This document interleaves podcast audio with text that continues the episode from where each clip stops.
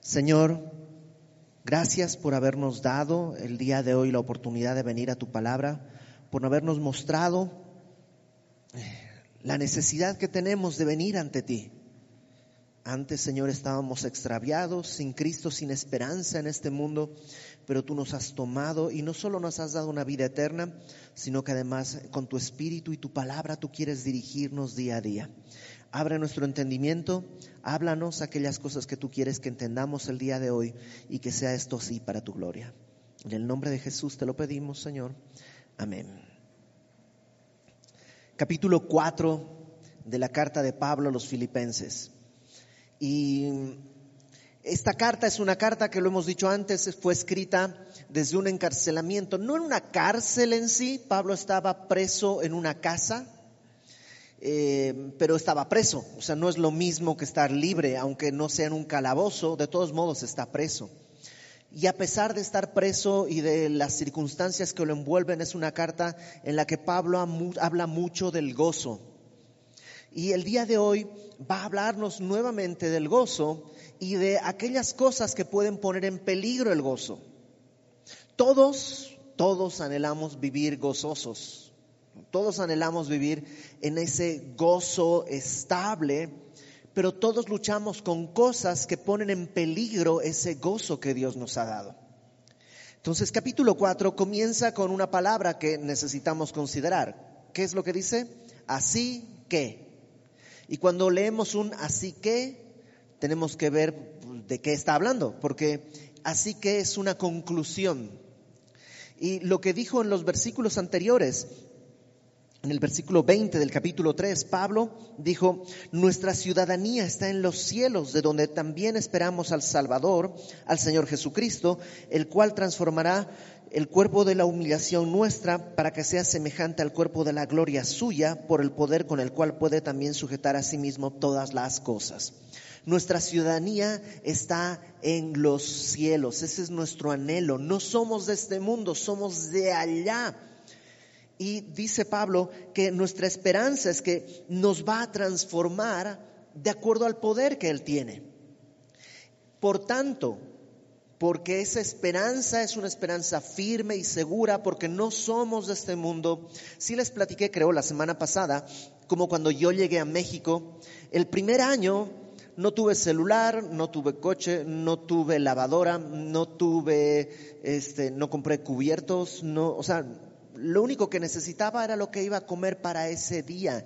No me preocupé por comprar ropa, no me preocupé por, por, por nada realmente, porque yo no soy mexicano. Yo venía a México por seis meses, nada más, hace 20 años. Entonces, algo, algún cálculo mal estuvo ahí, pero el primer año que estuve, mi, mi, mi, principio de vida, y eso que no era cristiano, era no voy a comprar nada que no quepa en mi maleta. Porque sabía que tener cosas grandes iba a ser después o un estorbo para llevarme o un problema para irme, tener que malbaratarlo. Entonces, soportar todas las cosas que tuve que vivir, porque tenía mi casa en otro lugar. Y creo que Pablo pone esa misma idea. Nosotros no somos aquí, nuestra ciudadanía está en los cielos. Entonces, por todo eso, versículo 1 del capítulo 4, así que, hermanos míos, amados y deseados, gozo y corona mía, estad así firmes en el Señor, amados. Hay varias cosas que llaman la atención aquí. Lo primero es que por todo lo anterior lo que Pablo dice es, estén firmes, firmes. Manténganse firmes, porque no son de acá. Hay problemas, puede ser, pero manténganse firmes. Lo segundo que Pablo les está diciendo con mucho énfasis es que los quiere. Fíjate cómo se refiere a los filipenses. Hermanos míos, amados, deseados, gozo y corona mía. Amados, le dice al, final. O sea, Pablo les está expresando un amor reiteradamente. Y lo tercero que Pablo dice es que ustedes son mi corona. ¿A qué se refiere? Bueno, en la Biblia hay varias coronas. En la Biblia se refiere en distintos momentos a distintas coronas. Y no es muy claro exactamente a qué se refiere con coronas, pero la idea general sí es bastante clara. Las coronas son recompensas que Dios dará a aquellos que hagan ciertas cosas. Por ejemplo, en, Segunda de Timoteo capítulo 4, versículo 8, Segunda de Timoteo capítulo 4, versículo 8, habla de una corona de justicia que Dios va a dar por predicar. A los que le has, o sea, si tú has predicado el Evangelio, Dios te va a dar una corona de justicia. Luego en Santiago 1.12 dice que bienaventurado el que soporta la prueba, porque cuando haya resistido la tentación, recibirá la corona de vida que Dios ha prometido. Entonces, si tú el día de hoy tienes una tentación y resistes, resistes, resistes, no solo vas a vivir bien porque caer en una tentación es doloroso, sino que además vas a tener una corona. En Primera de Pedro capítulo 5 dice que hay una corona de gloria por apacentar a la grey. Y en Primera de Corintios 9 habla de una corona incorruptible para aquellos que luchan y perseveran y resisten. Entonces hay distintas coronas que Dios ha prometido a sus hijos, pero hay otra más que la Biblia le llama una corona de gozo, que está en Primera de Tesalonicenses 2 y que es la que Pablo está diciendo, ustedes son mi gozo y mi corona. Y esta es una corona dada por alcanzar personas para Cristo. Si tú le has predicado el Evangelio a alguien, tienes una corona que Dios te va a dar. Lo interesante de esta corona es que la puedes usar aquí en la tierra. El gozo funciona aquí en la tierra. Predicar el Evangelio trae gozo a nuestro corazón. Entonces Pablo dice, ustedes son mi corona, son mi recompensa. El verlos a ustedes creyentes para mí es una fuente de gozo. Así que estén firmes en todo. Ahora, versículo 2 en adelante, Pablo va a hablarnos de algunos peligros que pueden eh, arriesgar el gozo, algunas cosas que ponen en peligro nuestro gozo. Fíjate el versículo 2. Ruego a Evodia y a Sintique que sean de un mismo sentir en el Señor. ¿Quiénes son Evodia y Sintique? No sabemos. No tenemos más datos. Lo único que sabemos es que tenían algún problema. Entre ellas, en algo no están de acuerdo. Y lo que Pablo les dice es que tengan un mismo sentir. Y esta palabra sentir ya la hemos visto antes en, esta carta. Sentir no habla de sentimientos, en griego es la palabra froneo, que habla de la mente. Que tengan una misma mente. ¿Cuál mente? ¿Te acuerdas lo que dice en el capítulo 2 de Filipenses? Capítulo 2 de Filipenses, versículo 2 dice Pablo, completado mi gozo, sintiendo lo mismo, misma palabra, pensando lo mismo, teniendo el mismo amor, unánimes, sintiendo una misma cosa.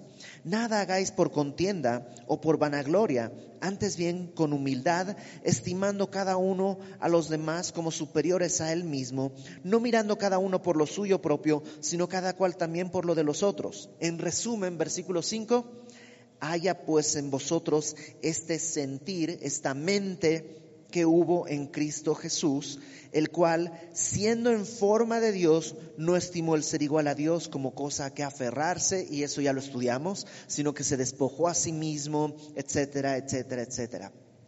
Evodia y Sinti, que parece que estaban peleando por algo de opiniones, no era algo muy grave, por eso Pablo no lo pone en primer lugar en el capítulo 1, pero sí era algo real y era algo que podía tener problemas después. ¿Sabes qué produce, qué, pone en riesgo el gozo? Los conflictos entre hermanos. Entre hermanos de sangre, sí o no, los conflictos en hermanos son dolorosos, pero también los conflictos entre hermanos en la iglesia. Pablo dice, la solución a eso es sencilla, sean de un mismo sentir. ¿De cuál sentir? Ya nos lo dijo, el sentir de Cristo la mente de Cristo, esta mente de humildad, que ve a los demás como superiores a mí mismo, esta mente de entrega, de sacrificio, de servicio. Evodia y Sintique, por favor, dejen de estar buscando su propia voluntad.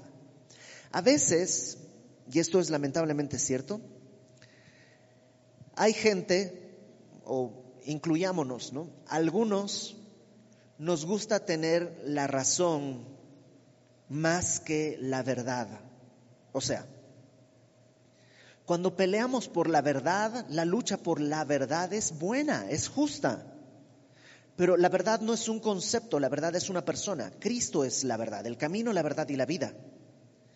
Y a veces no queremos, no amamos la verdad, amamos tener la razón.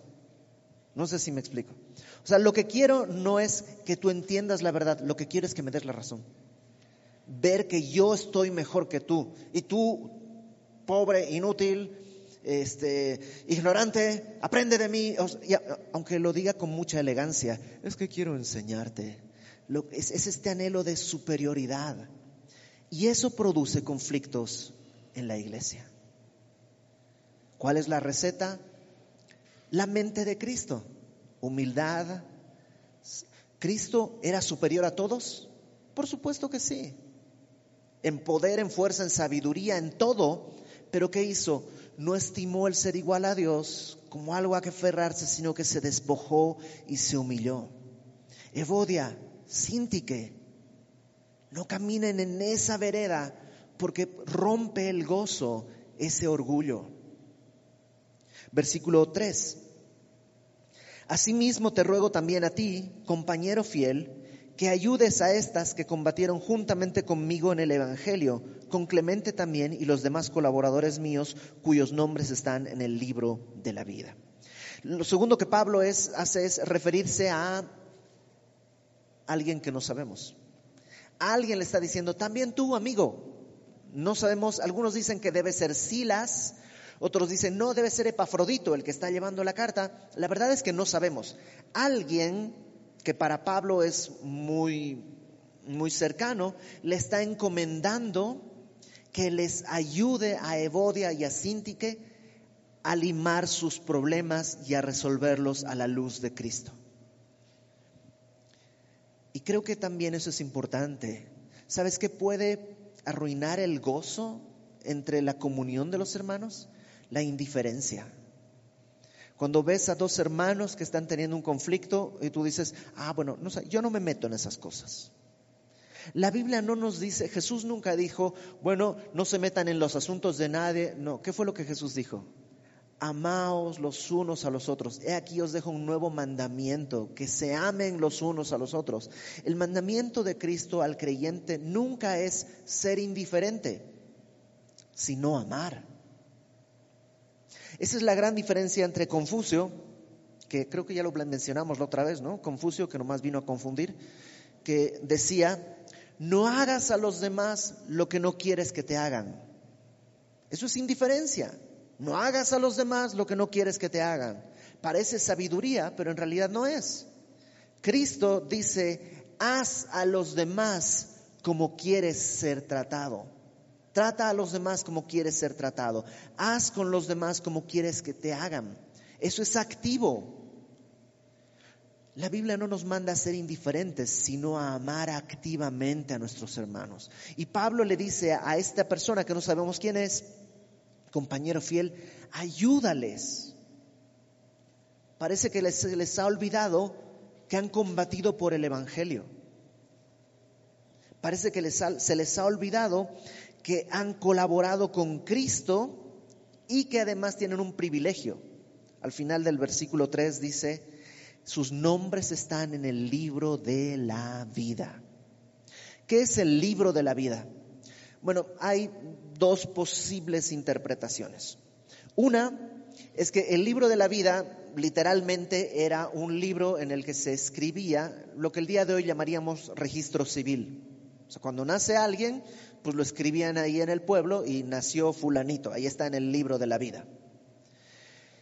Pero en la Biblia, el libro de la vida hace referencia a algo más espiritual. Es un libro que Dios tiene en el que están escritos los nombres de aquellos que han creído en Él. En el capítulo 20 de Apocalipsis, bríncate a Apocalipsis capítulo 20, al final de tu Biblia, 20, versículo 15.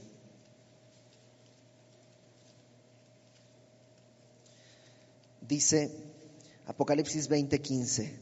Esto es lo que se llama el juicio del gran trono blanco. Es el último juicio.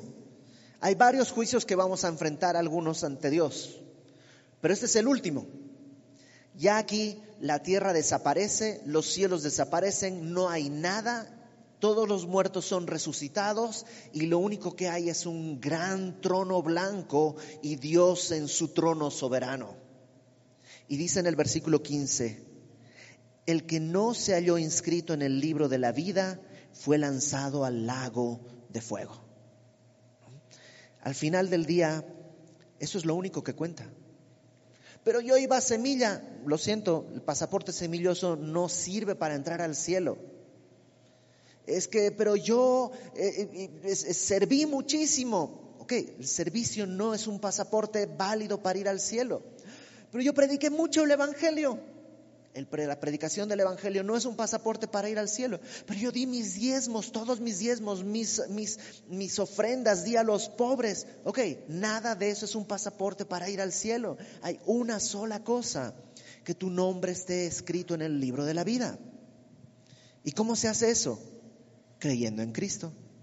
¿Te acuerdas que te decía, qué se pone en el libro de la vida? Aquel que ha nacido. Por eso Jesús le dice a Nicodemo, si no naces de nuevo, no puedes ver el reino de Dios.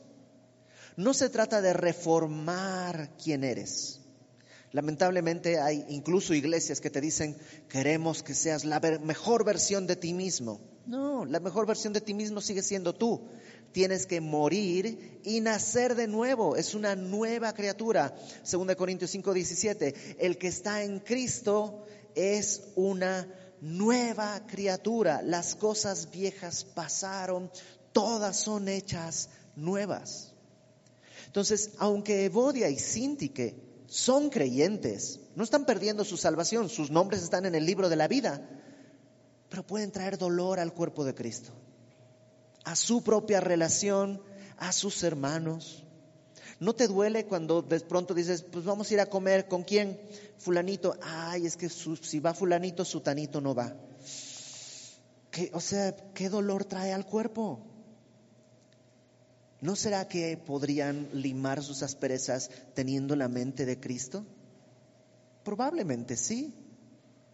Seguramente sí. ¿Están perdiendo su salvación?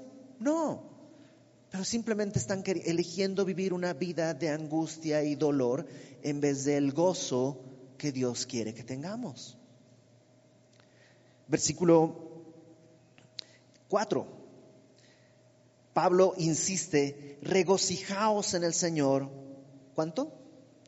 Siempre. Regocijaos en el Señor, siempre. Y como sabe Pablo que a veces se nos olvida, lo vuelve a repetir.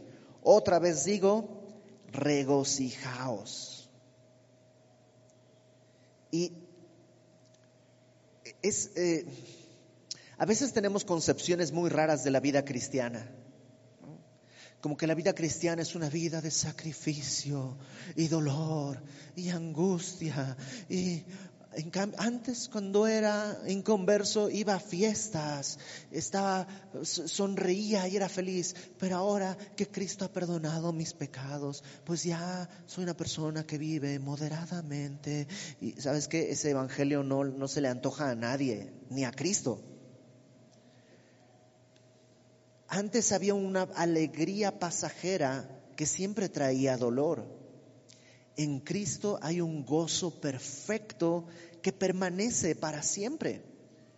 Dice Pablo, regocijaos en el Señor siempre, otra vez, regocijaos.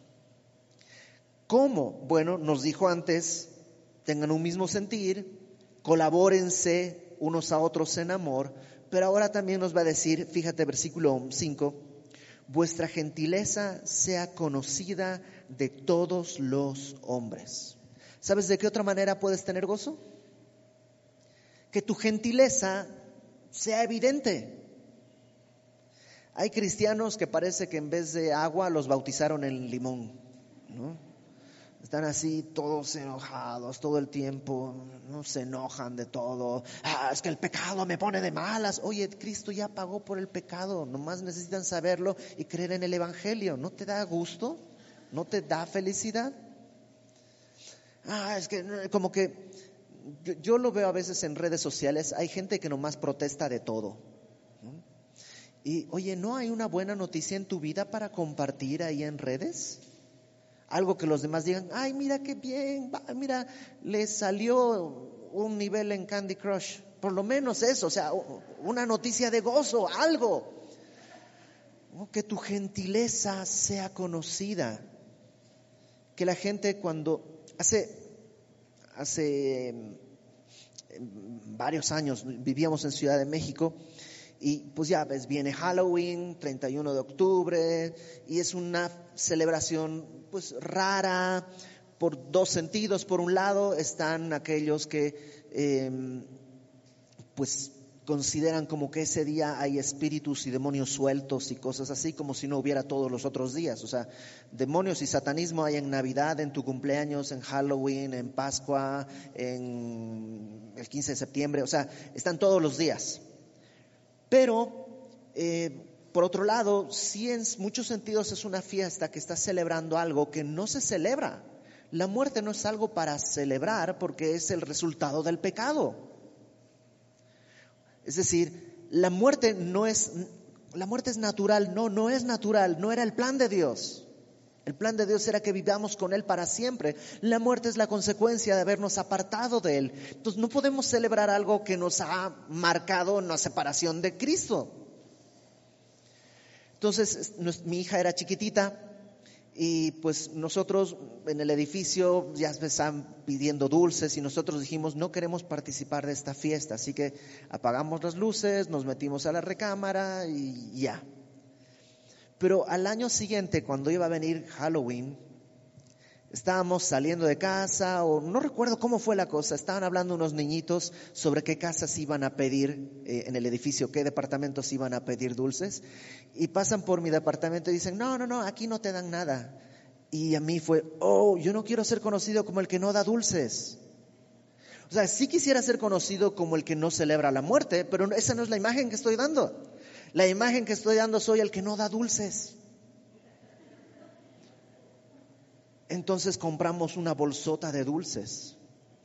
Y los niños que venían, allí venían, ¿no? Este, la princesa Sofía y, Batman y este, Rapunzel y, y, una, y una mariposa y ahí, porque ahí venían todos los niños y les dábamos sus dulces porque no, no estaba siendo nuestra gentileza conocida. ¿Estaba participando de la fiesta? No, estaba dándole unos dulces a unos niños porque no quería ser conocido como los que no dan dulces. No sé si me explico. Que tu gentileza sea conocida. Fíjate lo que dice Romanos capítulo 12. Porque a lo mejor dices, bueno, que mi gentileza sea conocida suena suficientemente espiritual como para no hacer nada, ¿no? A veces los conceptos espirituales nos gustan porque no te mueven a nada. Es como, voy a bajar de peso. He decidido que voy a bajar de peso. Eso no quiere decir nada hasta que digas, voy a dejar de comer pan. Oh, ahí sí hay algo que mueve tu vida. Esto, tu gentileza sea conocida, pareciera que es como tan etéreo, pero fíjate cómo Pablo, Romanos 12, versículo 14, eh, aquí nos dice exactamente cómo puede nuestra gentileza hacerse visible y evidente para los demás. Romanos 12, verso 14. Bendecid a los que os persiguen, bendecid y no maldigáis. ¿Qué tal esa? Cuando estás en el tráfico. Ok, que tu gentileza sea conocida delante de todos los hombres. Bendecid, no maldigáis. Gozaos con los que se gozan, llorad con los que lloran. Llorar con los que lloran es fácil. Todo el mundo puede llorar con alguien que está pasando algo difícil. Pero ¿qué tal cuando tu vecino te dice, oye, me acaban de ascender de puesto, me, duplicaron el sueldo y me van a dar dos coches de la compañía? Qué bueno. Gloria a Dios, hermano. Me da mucho gusto por ti. Es difícil, pero sabes, parte de la obra que Dios quiere hacer en nosotros es poder gozarnos con los que se están gozando. Porque es una muestra de que Dios les ama, pero ni siquiera es creyente, mucho más. ¿No crees que necesitas saber que Dios está al pendiente de sus necesidades y que le ama? Que tu gentileza sea conocida. Versículo 16. Unánimes entre vosotros, no altivos, sino asociándoos con los humildes. Saluda a las personas que están haciendo el aseo en la calle. Saluda a las personas que te atienden en los distintos lugares. Sé, no seas altivo, sé humilde asóciate con los humildes. No seáis sabios en vuestra propia opinión. No paguéis a nadie mal por mal. Procurad lo bueno delante de todos los hombres. Si es posible, en cuanto dependa de vosotros, estad en paz con todos los hombres. No os venguéis vosotros mismos, amados míos, sino dejad lugar a la ira de Dios, porque escrita está, mí es la venganza, yo pagaré, dice el Señor. Así que si tu hermano tuviere hambre, dale de comer, si tuviere sed, dale de beber, pues haciendo esto, ascuas de fuego amontonarás sobre su cabeza. Y básicamente lo que está diciendo es, provéele. Las ascuas son las brasas. En una sociedad en que no tenían encendedores o algo así, una brasa era algo valioso porque te permite encender tu fuego. Entonces, a tu vecino que no te trata bien, compártele brasas, dale brasas para que tenga calor en su hogar. No seas vencido de lo malo, sino vence con el bien el mal. Eso es que tu gentileza sea conocida por todos los hombres. No vivir así, ¿sabes qué produce? Una fractura en el gozo, en tu propio gozo. Te vas a empezar a amargar. Jesús dijo, es más bienaventurado dar que recibir. Es parte de, este, de esta dinámica del gozo. Versículo eh, Ah, antes en el versículo 5 al final dice algo, el Señor está cerca. Ahora, es ambigua esta frase porque podría indicar el regreso de Cristo. O sea, apúrate porque Cristo va a regresar y cuando regrese ya no vas a tener estos, esta oportunidad. Ya no vas a tener esta chance. Entonces, Cristo está cerca. Pero por otro lado, y me inclino más en esta segunda opción, lo que está diciendo es, no estará cerca, sino está cerca. Ahí está el Señor, te está viendo, está contigo. Sé gentil con todos los hombres. Versículo 6.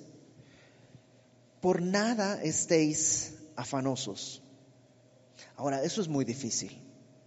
¿Estás de acuerdo? El mundo entero, todo es afán desde las enfermedades, las angustias, eh, eh, los problemas económicos, los problemas políticos, las decisiones en el condominio, las decisiones en el gobierno, las decisiones en la familia, todo produce afán. ¿Cómo puedo estar no afanoso? ¿Cómo puedo quitarme del afán? Porque el afán roba el gozo. Mi esperanza quiere ir hacia Cristo, pero el afán me quiere jalar a, la tierra, al dolor. Y eso rompe el gozo. ¿Cómo puedo lidiar contra el afán? Bueno, me dice ahí, no estéis afanosos, pero me da algo que hacer. Si no, sean conocidas vuestras peticiones delante de Dios. O sea, ¿creemos que la Biblia es la palabra de Dios? Sí. Entonces Dios está diciendo algo muy sencillo. Dime qué necesitas. A veces le decimos más a los vecinos, a tu esposo, a tu esposa, a alguien, oye, necesito esto, necesito esto, necesito esto. Y Dios dice, dime qué necesitas. Estás afanado porque no me dices a mí, dame todas tus peticiones. ¿Me vas a dar todo lo que pida? No necesariamente, te voy a dar todo lo que necesitas. Sí, pero dime todas tus peticiones. Y si son muy caprichosas, dime todas tus peticiones. Y si no son tan importantes, dime todas tus peticiones. No estés afanoso, sino dice, sean conocidas vuestras peticiones delante de Dios. en toda oración y ruego con acción de gracias. En toda oración básicamente habla de que ores de cualquier manera que quieras orar. No hay un estilo aprobado para orar. Orar es hablar con Dios. A veces David en los salmos está cantando, otras veces está protestando diciendo, Señor, rómpeles los dientes, destrózalos. Otras veces está alabando, otras veces simplemente está clamando por sí mismo, Señor, fortaléceme, tú eres mi ayuda. Ok, no importa de cualquier manera que tú vayas a orar, pero pon tus peticiones delante de Dios. Santiago dice, no reciben, ¿por qué? Porque no piden. Y luego cuando piden, piden mal. Entonces Pablo dice, no estés afanoso, todo eso que te afana, ponlo delante de Cristo. Pero ¿cómo? En toda oración y ruego. Eh, la palabra ruego hace referencia a mi actitud. Es muy distinto decirle a Dios, Señor, yo declaro que este coche va a ser mío. Yo imagino a Jesús así como, ¿qué onda? O sea, ya, ¿qué le pasó a este que se pone, o sea, qué le pasó? ¿De dónde salió eso? Ruego, yo puedo rogarle, Señor, por favor, si está en tu voluntad, proveerme de esto. Extiende tu mano y ora y ruega y pide con esa actitud, porque tú y yo estamos en la tierra, dice Eclesiastés, mientras que el Señor está en el cielo. No nos comparemos.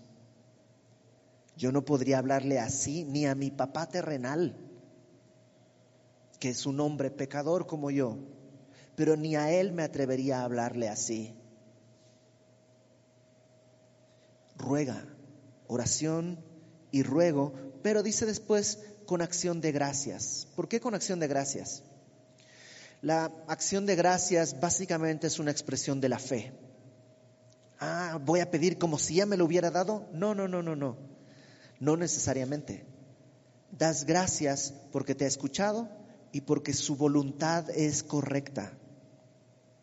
Gracias Señor por lo que tú vas a hacer. Si me das el coche o no si me das el aumento o no, si me das lo que quería o no. De todos modos, gracias. La gratitud es como el envoltorio de toda oración. Orar sin gratitud es desconfiar de Dios. O Dios no sabe lo que está haciendo o Dios no tiene cuidado de mí. Y eso, ¿sabes qué produce? Que se rompa el gozo. Es una trampa contra, contra el gozo rompe tu gozo, pero volver a recordar que Dios es poderoso y bueno y te está pidiendo que vayas a Él a extender tus peticiones. Gracias Señor. Restaura el gozo a tu corazón. Fíjate qué va a suceder si hacemos todo esto. Y la paz de Dios, que sobrepasa todo entendimiento, o sea, a veces no lo vas a entender, no entiendo por qué, tengo la misma deuda, tengo el mismo problema, estamos en la misma circunstancia, pero tengo paz. Es que sobrepasa el entendimiento. Es un, es un entendimiento que no depende de ti, sobrepasa el entendimiento porque es la paz de Dios, guardará vuestros corazones, eso habla de tus sentimientos y tus emociones, y vuestros pensamientos en Cristo Jesús. Y Dios quiere que vivas en paz. Dios no quiere que vivamos histéricos. El día de hoy el estrés nos está destrozando a todos. Y en cierto sentido podríamos decir, es comprensible. Un año de pandemia, problemas económicos. Hemos, este año eh, hemos hecho más servicios funerarios que en toda la historia de Semilla. Hemos visto partir a más hermanos que en todos los años pasados. Alguien dice, no, no ha sido tan grave. O sea, yo estoy en contacto con gente que se muere porque me, me, contactan para eso y créeme, nunca he tenido un año tan doloroso. ¿Cómo no estresarme? Pues poniendo tus peticiones delante de Dios. El dolor va a estar ahí, pero la paz de Dios que sobrepasa todo entendimiento va a guardar. La palabra guardar ahí, en el versículo 17, eh, es como, es como un soldado que está montando guardia. O sea, va a cuidar tu corazón y tu pensamiento en Cristo Jesús. Por lo demás, hermanos, Pablo no les dice súbditos o algo así, sino hermanos. Todo lo que es verdadero, todo lo honesto, todo lo justo, todo lo puro, todo lo amable, todo lo que es de buen nombre, si hay virtud alguna, si hay algo digno de alabanza, en esto pensad. ¿Sabes qué otra cosa rompe tu gozo? En los pensamientos vanos. Estar pensando en, en cosas que no son reales. Fíjate, Pablo dice, piensen en qué? En todo lo verdadero. ¿Qué es lo verdadero? Pues lo verdadero es lo real. Ay, es que no sé qué voy a hacer el 2025. Bueno, todavía no tienes que estar en el 2025. Lo verdadero es que el día de hoy tienes para comer, el día de hoy tienes aliento, el día de hoy dale gracias a Dios. Comienza a pedir por el 2025, tal vez. Gloria a Dios. Pon tus peticiones delante de Él con toda oración y ruego y con acción de gracias, pero piensa en lo verdadero. A veces nos estresamos más por lo que no es verdadero que por lo que sí. Todo lo verdadero, eh, todo lo honesto, que es semejante, porque lo honesto es lo que no miente. Todo lo justo, lo que habla de lo que es recto. ¿Te has dado cuenta cómo los programas de televisión, en realidad todos apelan a lo que no es verdadero, a lo que no es justo, a lo que no es honesto. Desde los programas de chismes hasta gran parte de los noticiosos tienen que ver con lo que no trae paz. Todo lo puro, todo lo amable, aquello que se puede amar, todo lo que es de buen nombre, aquello que es de honra. Si lo que estás pensando no es de honra, o sea, haz de cuenta que lo que estás pensando se proyectara aquí delante de todos. ¿Es de honra? ¿Es de buen nombre? ¿O es de vergüenza? Ok, si es de vergüenza, no lo pienses más. Ay, pero ¿qué hago? ¿Pongo mi mente en blanco? No, no, no, en blanco no. Piensa en lo verdadero, en lo honesto, en lo puro, en lo justo, Ejercita tu mente en esas cosas. Hay gente que dice, es que el cristianismo eh, te pide que no pienses. No, todo lo contrario, solamente que pienses bien. Que no pienses son los programas de televisión y las canciones y todo eso. Pero el cristianismo quiere que uses tu mente, pero que la uses para lo que fue diseñada. Piensa en lo verdadero, lo bueno, lo justo. Si hay virtud alguna, estás enojado con alguien, pero pues a ver, piensa, ¿hay virtud alguna? Pues por lo menos me está poniendo a orar. Ah, ok, va, ya tiene una, esa persona tiene una virtud, te, pone a orar. Este, también eh, a veces me hace reír. Ok, va, te hace reír. Deja de pensar en las cosas malas, piensa en si hay virtud. Piensa en, en algo digno de alabanza. En eso pensad. Y Pablo termina en el versículo 9 diciendo, lo que aprendisteis y recibisteis y oísteis y visteis en mí, esto haced. ¿Sabes qué otra cosa también rompe el gozo? Ser un mal ejemplo. Sea un buen ejemplo a tus hermanos. Pablo les dice, lo que aprendiste, eso habla de lo que él habló, él les enseñó. Lo que recibisteis, lo que él les dio. Lo que oísteis, lo que él habló lo que visteis, cómo él se condujo. Bueno, todo eso, háganlo. ¿Me vieron andar en chismes? No, Pablo. Ok, entonces no anden en chismes. Evodia, Sintique, ¿yo peleé por lo mío? No, entonces no peleen. Busquen lo correcto, lo que es de Cristo. Y fíjate al final dice, y el Dios de paz estará con vosotros.